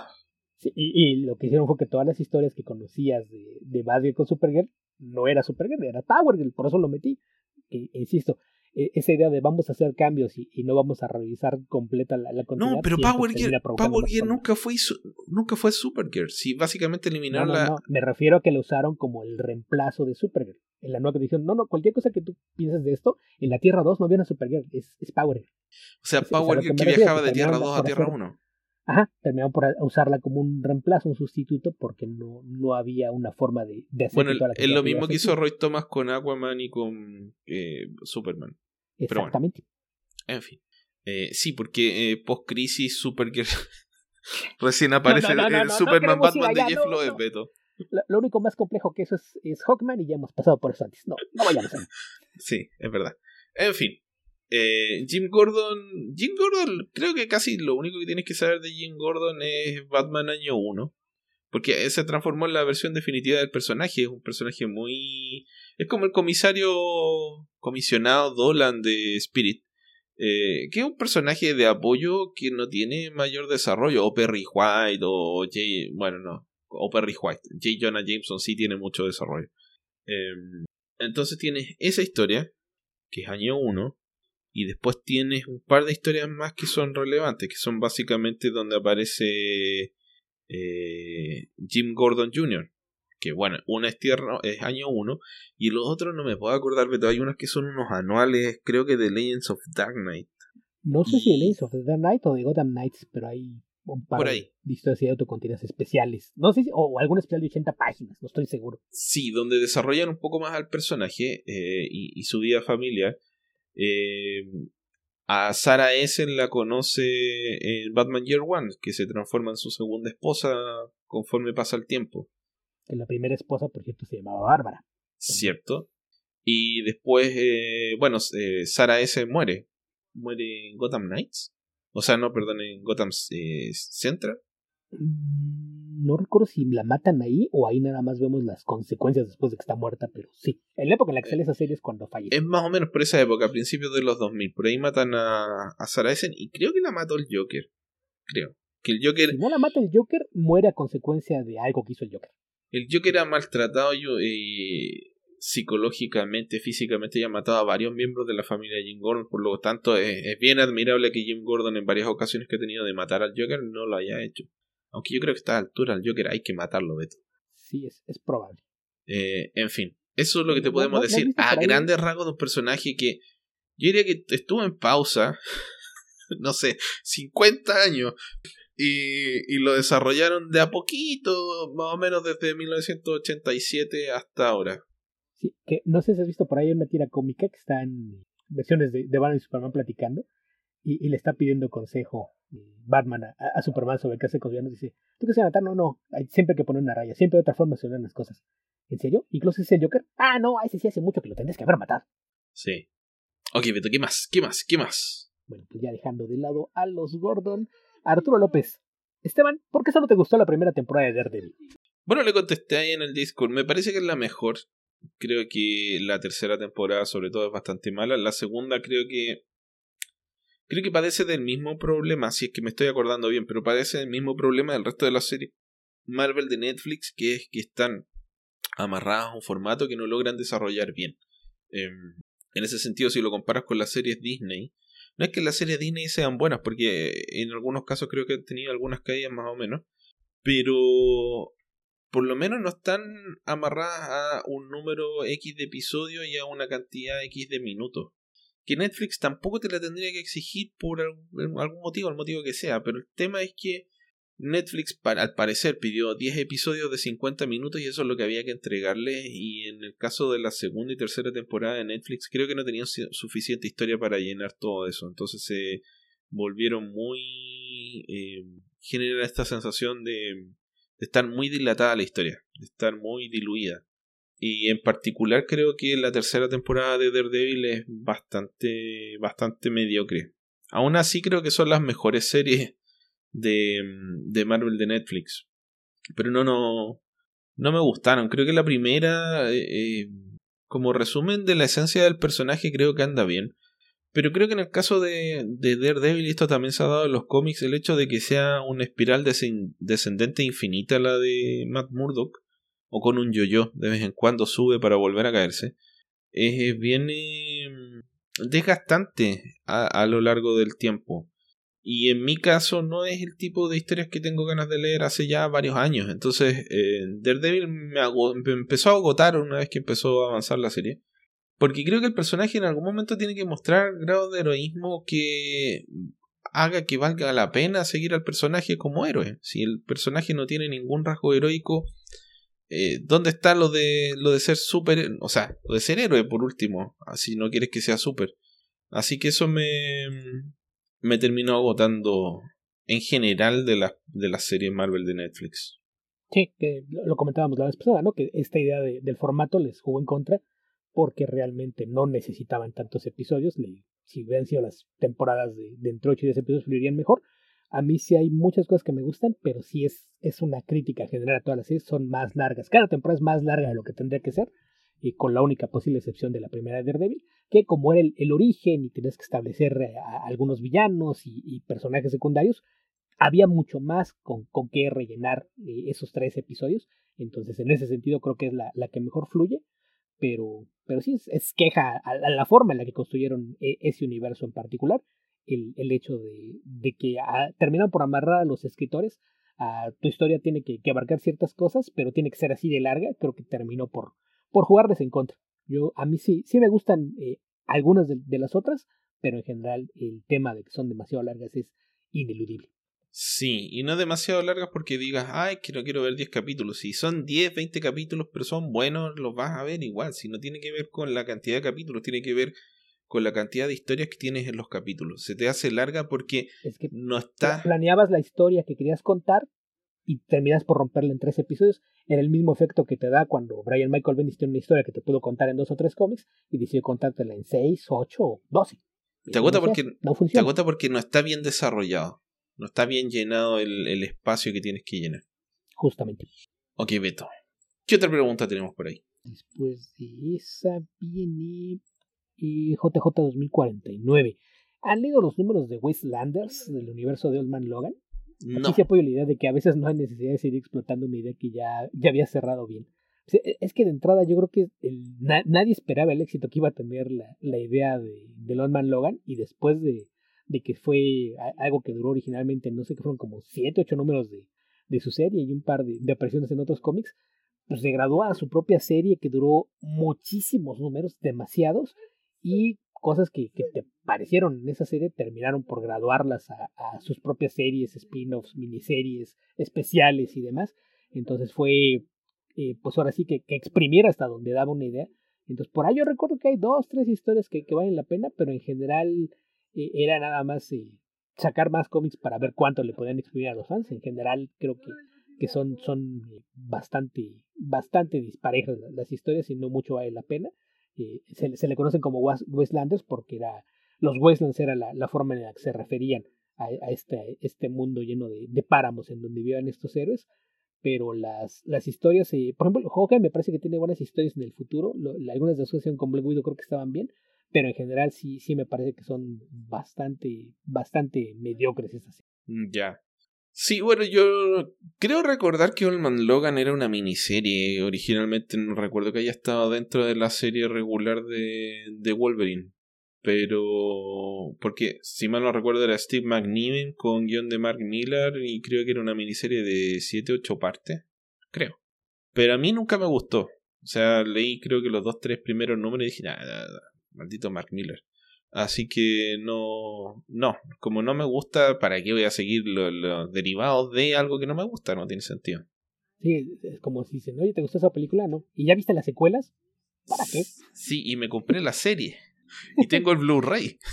no, no, gracias. Y estoy, y estoy juntando las figuras de acción. Pero no me gusta. Eh, no, no, no tengo, no tengo esa todos los personalidad masoquista, así que no. Sí. Después de eso tenemos de Tío Hay un par de ROMs que considero que son infravalorados, pero aquí me, me encantan. El X Factor de Peter David, el, segundo, y el Green Lantern de Robert Benditti. ¿Cuáles son los suyos? Mira, no es completamente buena, pero creo que el vigilante de Mark Wolfman podría entrar en esta categoría. Eh, definitivamente el Question de Denny O'Neill, con varios dibujantes, principalmente con... Ah, Beto se me fue. Dennis Cowan. Dennis Cowan, gracias. Eh, ya lo hemos mencionado muchas veces, Gotham Central es una gran serie. Eh, a ver, en Marvel, ¿qué podría ser? No, creo que en las que me gustan de Marvel la mayoría sí son reconocidas, entonces no, no estoy pensando en una que no que pase piola. El Star-Lord de Claremont y Bart. Ok. Ah, mira, está por ejemplo una que es eh, principalmente querida por los, sus pares pero ignorada por las muchedumbres, que son hay varias de estas de los 90 en DC. Hourman, Chase. Ay, se me olvidó cómo se llama la otra. Cronos también era buena y bastante largamente ignorada. Mayormente ignorada. Eh, creo que casi si, revisas como lo, que ha escrito Tom Payer, el 90% entran en la categoría. Sí, en general Tom Payer es uno de los escritores que nunca se le apreció como debía. Sí, a ver, el Martian Manhunter de John Ostrander creo que no tuvo mucha eh, resonancia, pero diría que con lo que se ha hecho en Young Justice ha obtenido algo de justicia. En fin, Beto, eso es lo que se me ocurre ahora así sobre la marcha. Coincido con muchas de las que mencionaste y yo ya agregaría el Lauerman de los 90 también. Ah, ese lo mencioné. Que es el, el androide. ¿Sí? ¿Se lo mencionaste? Ah, ok. Sí. Ese y no, no, no sé si ahí podríamos incluir es que hay algunos que son etapas tan, tan cortas que no, no, no sé si, si cuentan como tales, pero, pero sí, creo que lo, lo, que mencionaste es mucho de eso. Y hay muchas que a lo mejor no es que no se les reconozca para todo el mundo, dice sí son buenas, pero nunca fueron tan populares, ¿no? Que creo que es el Beto, caso Beto, Beto, Beto, la, la, Justice Society dibujada por eh, Mike Paroek. La de Len Stasiewski. Sí.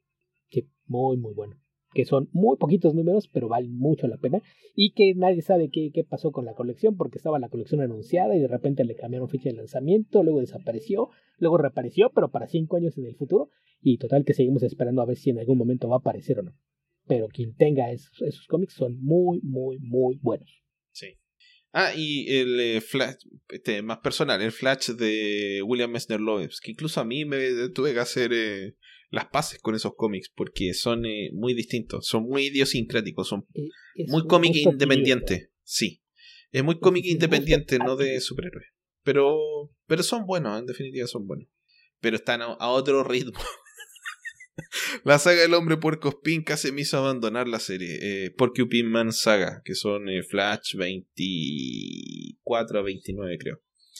y esto es el Flash volumen 2 cuando lo adopta, lo, se hace cargo de la serie Mester es mayormente con dibujos de Greg LaRock. Diría que el 85-90% de los cómics los dibuja Greg LaRock, que venía de, entre otras cosas, la Legión de Superhéroes. Ya, a mí se me ocurren mucho en los cómics independientes, pero creo que no, no aplica lo de Ron, porque pues es todo lo que dura el cómic. Entonces, no.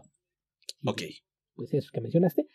Y ya para acabar con las preguntas, eh, que ahora eran pocas en realidad, el mismo Tecoy Dice, además, eh, esa, esa, etapa tiene uno de mis personajes favoritos y poco conocidos, Leila Miller.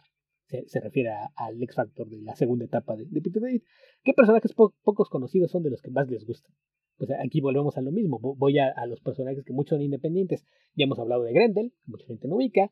Está el caso de Madman, que si no eres fan de, de Michael Red probablemente nunca le has entrado. Y personajes más viejos está Nexus, está Grimjack. Son cosas que a mí me, me gustan mucho y que creo que no, no son tan populares. Y, insisto, más que personajes generalmente tiene que ver con etapas. Hay personajes que dependiendo de quién los ocupe pueden ser muy buenos o muy malos. Entonces, en, ese sentido, cuando hablamos de, cómics de Marvel o DC, no me gusta tanto hablar de personajes porque depende de quién los use, ¿no? Está el caso de Snapper Car, que habrá quien te diga es un, es un Rick Jones de tercera, es, es, es lo que usas cuando no tienes acceso a algo como Rick Jones, y por ejemplo en el Hourman que mencionamos hace un rato, se le da un muy buen uso. O sea, Rick Jones es la versión mejorada de Snapper Car, básicamente. Me aparecieron con un poco de. un par de años de diferencia apenas. 58 al 62. 3-4 años de diferencia entre los personajes. Pero. Pero sí. Eh, estoy de acuerdo con eso. Como dice Beto, el tema aquí no es tanto que el personaje tenga potencial, sino que cómo lo usan. Eh, hay varios personajes que tú dirías. Después de que lees una historia, por ejemplo, Animal Man no es un personaje con potencial. Tú, tú lees a Body Baker y es un personaje para hacer un chiste de vez en cuando. Claro, entonces. Que llega Grant Morrison y agarra y revoluciona el personaje, te das cuenta de lo interesante que puede ser. Yo por eso insisto, no, no hay malos personajes, hay malos escritores. O escritores que hicieron un mal trabajo en ese momento con ese personaje. Porque ni siquiera podemos juzgar a un escritor por lo que hace si no es Mark Millar, que ese sí es un cretino imbécil. O, eh, básicamente está. Eh, estaba a la par de sus congéneres de la época, de, de, su, de otros escritores. Buddy Baker no era más o menos interesante que Hawkman o Atom, etc. Era menos popular solamente. Era uno más de los héroes, pero era, era, lo mismo, el arquetipo exactamente igual al resto. Entonces yo creo que por eso no destacó, no tenía tampoco una apariencia, el diseño del personaje no era particularmente atractivo. Y siguiendo con Grant Morrison, yo creo que ese es un, buen ejemplo de varios personajes que tomó y, en algunos casos no funcionó, pero en varios sí. Eh, la Doom Patrol, más allá de los personajes nuevos que introdujo, están las versiones distintas que hizo de Negative Man, de Robotman, eh, y que los transformaron en personajes mucho más interesantes de lo que eran anteriormente. Mira, ¿quieres, ¿quieres un buen ejemplo de, de cómo afecta mucho la serie que un escritor pueda tener o qué idea quiere de, hacer algo con un personaje? Hay, hay uno que es el, el, ejemplo perfecto, Swamp Thing. El personaje es creado por Lin Wynn y, eventualmente cuando la, serie empieza a, sufrir altibajos y empieza a perder popularidad, Lingwin va y contrata a un escritor inglés al que nadie conoce, lo trae, lo pone en la serie y lo deja que lo primero que escriba es una historia de, esas que se resumen a todo lo que creías saber de Swamp Thing es mentira, estás mal, esta es la verdad. Es decir, el creador del personaje contrató a alguien más joven y la, primera historia que le autorizó fue, ok, di que todo lo que yo hice no sirve y hazlo de nuevo. Sí. Y, y la versión definitiva de Swamp Thing es la del amor. Y eso porque se lo permitió hacerlo el creador del personaje. Entonces, yo, yo por eso insisto, no, no hay que pensar tanto en los personajes, sino a veces en el personaje en cierta etapa. ¿Quién lo escribió o qué hizo con él? No, no tiene tanto que ver con, con el potencial del personaje, porque cualquier personaje tiene el potencial de que hagas algo bueno con él. Así es. Ok, Beto, no sé si tenemos tiempo para comentar algo más o ese fue el final de nuestro episodio. Y estamos eh, con el tiempo que se elimine esto, estamos abajito de la hora y media. No, no sé si quieres hacer un comentario rápido de alguna otra cosa. Ok, pero hagamos un comentario rápido de eh, Boba Fett. ¿Qué te parece? No, creo, no creo que salga tan rápido, pero démosle. pero tampoco da para comentar tanto, ¿no? sí. La, la, serie llegó a su conclusión hace algo más de una semana, semana y media más o menos para cuando estamos grabando esto. Y pues creo, que mucha gente estaba sorprendida de, que los, los episodios más aclamados de, la serie son en los que Boba Fett no aparece. No, no mm. sé por qué se sorprenden. La popularidad de, de, de, Djarin y, y, Grogu es infinitamente superior. Entonces, evidentemente, cuando hicieron su aparición en la serie, robaron cámara, como era de, esperarse. Pero en general me parece que la serie está bien. Creo que tiene un, un airecito de, de western, un sabor distinto al de The Mandalorian, que funciona bien pero para bien o para mal, la serie sufre de, de los excesos acostumbrados de, de, Robert Rodríguez, que es uno de los productores ejecutivos de la misma, que coescribió algunos episodios y dirigió también un, par de ellos. Entonces, en general me parece que es una, una buena serie que cogea de muchas partes porque es increíblemente dispareja.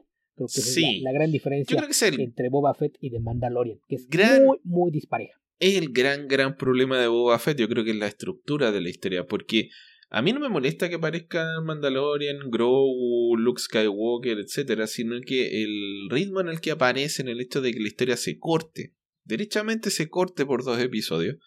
Eh, eh, pudiste haberlo introducido como una trama secundaria con algunos vistazos que fueras intercalando de vez en cuando, pero así de sí. ah, mientras tanto en este otro planeta. Y, y nos olvidamos de la historia. Fue un corte muy, muy abrupto. Eh, yo no estoy tan. A mí no me no se me activan tanto las hormonas comiqueras con la aparición de Luke Skywalker. No es lo que espero de, de, la serie. De hecho, creo que tal vez me gustaría que no apareciera mucho o no apareciera tanto como ha aparecido hasta ahora. Creo que es demasiado. creo que fue, fue buena. Espérate. Fue bueno el final de la segunda temporada de Mandalorian. Creo que era un. Eh, creo que era instrumental en el momento de ese personaje de, de, lo que estaba pasando en esa historia. Creo que era demasiado largo lo que vimos en, eh, en Boba Fett, sobre todo porque se supone que nos estaban contando otra historia. es que sabes para qué sirvió que hicieran todo ese, ese prólogo. Fue que de una u otra forma, el, el problema que tenías es que como cerró la segunda temporada de Mandalorian, la implicación es que en la tercera temporada ibas a tener a, a Mando solo, sin Grogu y que eventualmente ibas a tener que regresar a Grogu y esto le iba a dar un peso mayor al personaje de Luke Skywalker y si hay algo que el universo de Star Wars no necesite con nuevas historias es más de los Skywalker. Entonces, creo que lo, que hizo ese episodio fue eh, este par de episodios sirvieron para decir, ok, sí, vino Luke Skywalker, se llevó a Grogu, lo estaba entrenando, pero ¿saben qué? No vamos a irnos por allá, vamos a regresar a Grogu con Mando y la tercera temporada podemos retomar nuestro Long Wolf Cove intergaláctico, que es lo que todo mundo nos hace felices, y la, la parte hermosa es que lograron hacerlo de una forma que termina siendo un reflejo y un homenaje a Long Wolf Cove en Star Wars, de una forma todavía más clara de lo que habíamos visto hasta ahora, porque quien haya leído alguna vez el manga de Long Wolf Cove, que es la, principal inspiración para la historia de, de, Mando y Grogu, en el primer tomo de, del manga antes de, que el, el samurái que es el protagonista de la serie decida que se va a ir a vagar por, por el Japón feudal acompañado de su pequeño hijo, le da, le, pone un tapete en el suelo con dos objetos para que tome una decisión. Le pone una pelota y una espada. Si el niño toma la pelota, el, el samurái va a matar a su propio hijo para sacrificarlo y no ligarlo a la vida de, sufrimientos que, él va a tomar al convertirse en un ron y si el niño decide tomar la espada, se lo, lleva, se lo va a llevar consigo para que comparta su destino. Y, aquí Luke hace algo similar. Le dice, ah, mira, aquí hay una espada y aquí hay una camisa que te mandó tu padrastro. ¿Qué escoges? Si escoges esto no te puedes quedar conmigo, si escoges esto te tienes que olvidar de él. Entonces fue dar ese momento de, decisión y regresar un poquito el, el, status quo a lo que hizo que resultase tan satisfactorio popular de, de. Entonces, eso fue para lo que sirvió este, este prólogo aparte de, poner a los personajes en lo que iba a ser el, cierre de la historia. Hay, por ahí hay mucha gente que se queja de, de cómo se manejó el personaje de Boba Fett.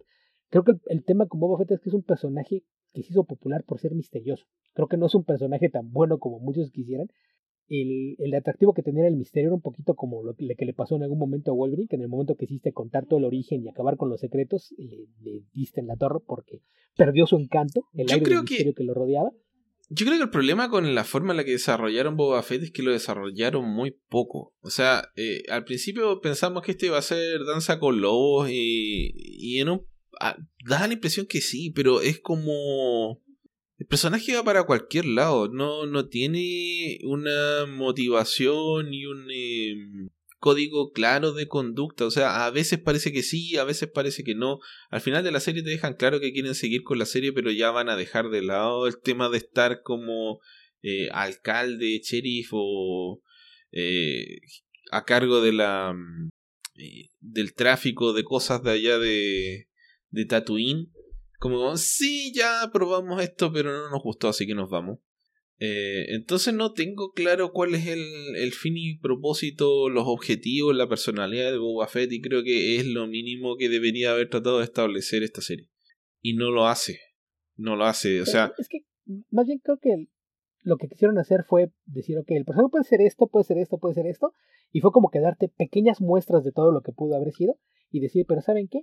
No, en el fondo sigue siendo un, peleador, es, e, es, un guerrero, no está hecho para estas otras cosas, y entonces en lo que se va a convertir va a ser en un guerrero que va a ser así como el protector de Mos Espa y, y, ya veremos cómo lidiamos con esto. Entonces en, ese aspecto me parece que está bien, pero creo que la, la estructura que hicieron para contarte la historia es tan confusa que, termina por dar demasiadas vueltas para llegar a un punto al que pudo haber llegado de una forma mucho más simple es que no, y quizás entretenida. Yo no estoy de acuerdo con que sea confusa, pero yo creo que está mal hecha y punto. Eh, no, porque... no, resulta confusa porque no sabes nunca para dónde va. No es que sea confusa en su función. Entiendes todo lo que están haciendo, pero no entiendes por qué lo están haciendo. Ese es el punto. Termina por, por dar muchas vueltas innecesarias para ir a un punto al que pudo haber ido de una forma mucho más directa y que a lo mejor te hubiese permitido explorar no solo al personaje de Boba, sino al, a los secundarios que, están apareciendo.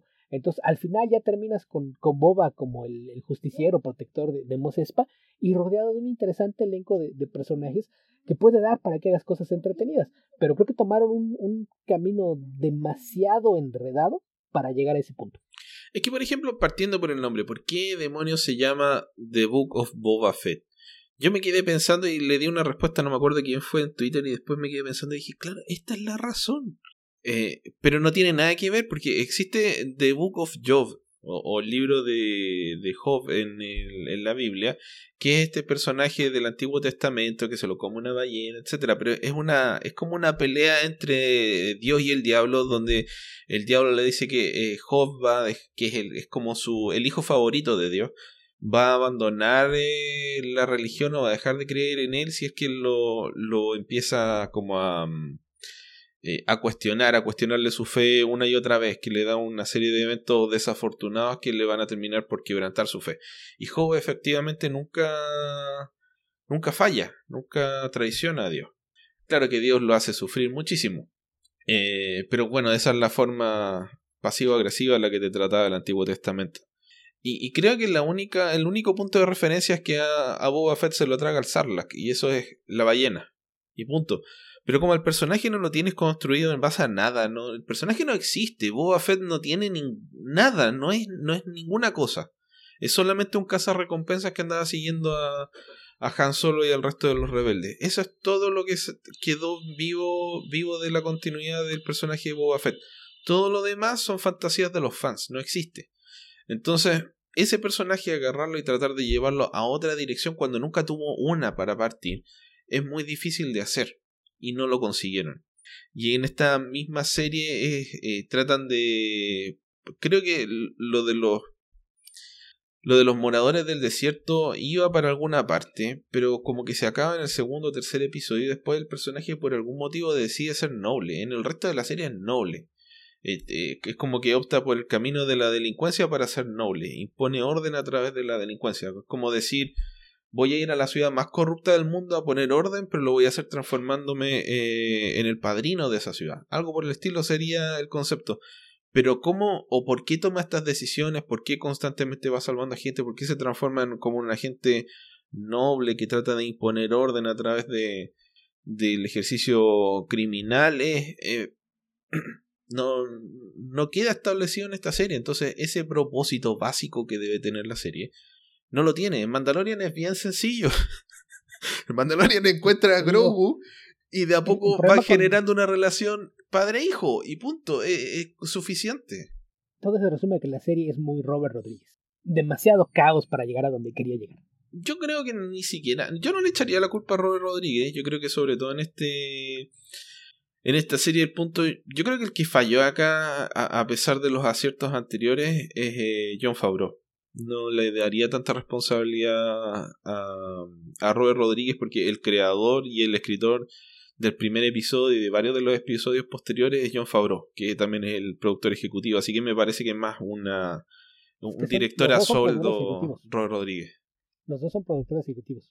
Entonces ahí comparten la culpa pero Fabro escribe y, dirige el primero y Rodríguez coescribe dos, escribe solo dos más y dirige al menos dos. Entonces, sí, sí creo que llevan mucha culpa los dos, pero, pero tomando en cuenta, si, si Fabro estaba trabajando bien por su cuenta, involucras a, a Rodríguez, entonces yo creo que sí, ahí Rodríguez sí, sí metió mucha mano donde... E, eso y que hay algunas escenas eh, dentro de su versión de los western que se sienten muy Robert Rodríguez, por eso yo creo que sí hay mucha culpa de su parte. Sí, bueno, de todas maneras, si vas a contratar a Robert Rodríguez, no va a ser para que sea un director del montón, es para que haga sus cosas de estilo Robert Rodríguez. Sí. Justamente.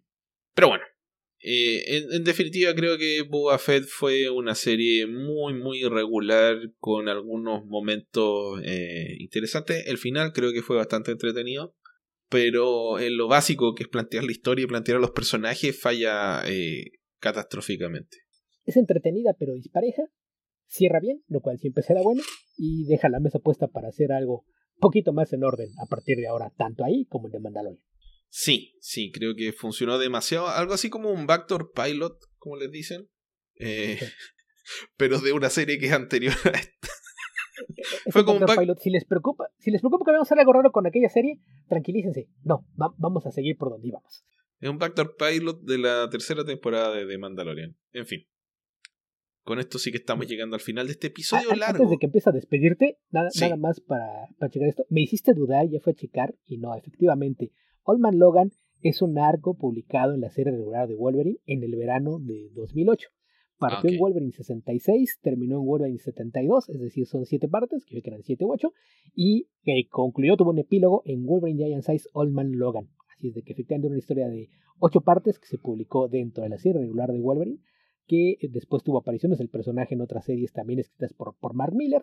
En 2015 tuvo una miniserie de 5 números y en 2016 partió una serie regular que duró 50 números más una nueva. 50 números. Beto, pero es... Sí, pero es eh, ¿no? Con, eh, con Miller. El, en la original es Mark Miller. Se le pronuncia Miller. Siempre hemos dicho Miller, pero yo ya me hice el propósito de dejar de decirlo mal. Es Miller, no Miller. Se escribe Miller, se dice Miller. Mark Miller con, con en la original. Y la serie, la larga, de, dentro de todo lo bueno, es que no la, no la escribe esa es de Jeff Lemire. Ok, puede que haya hecho algo bueno Jeff Lemire, pero aún así no, lo, Yo leí la intentaré. La, regular ya no, no sé. Tal vez algún día lo intente. No creo. Yo tampoco.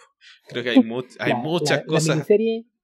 hay muchas cosas que debería haber leído que no he leído que están antes de eso. Sí, la miniserie creo que tampoco es Miller. En esas fue hasta Bendis o algo así. Pero, ah, como sea. No, no quiero ir a leerlos. Así es de aquí. Si alguien les ha leído y nos puede dar una opinión, no nos estamos abiertos a, escuchar sus opiniones. No vamos a hacer respecto, pero, pero vamos a escuchar.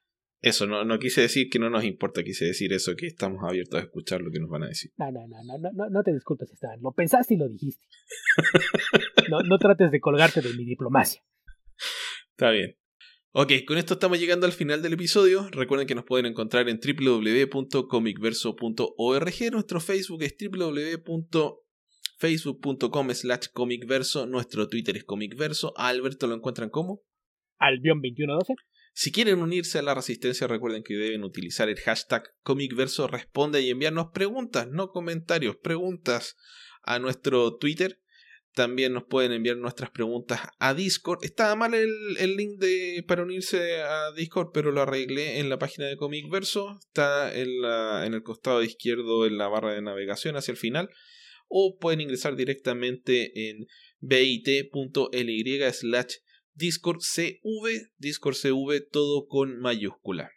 También tenemos nuestro Patreon, donde ya tenemos alrededor de 15 patrocinadores, estas almas caritativas eh, que deciden aportarnos con su dinero a nuestro trabajo, donde pueden acceder a la publicación anticipada de cada nuevo episodio del podcast, a nuestros especiales mensuales. El último se lo dedicamos a la película de Captain Marvel, que eh, omitimos comentarla acá por razones que ya todos conocen.